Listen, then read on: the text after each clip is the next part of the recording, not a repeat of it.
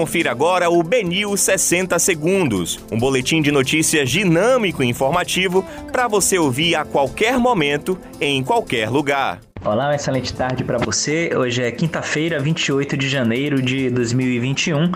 Eu sou Rafael Albuquerque e começa agora o BNews 60 Segundos. Barraca de Praia em Salvador anuncia a realização de show em meio à pandemia. Maia diz que não vai endossar impeachment de Bolsonaro.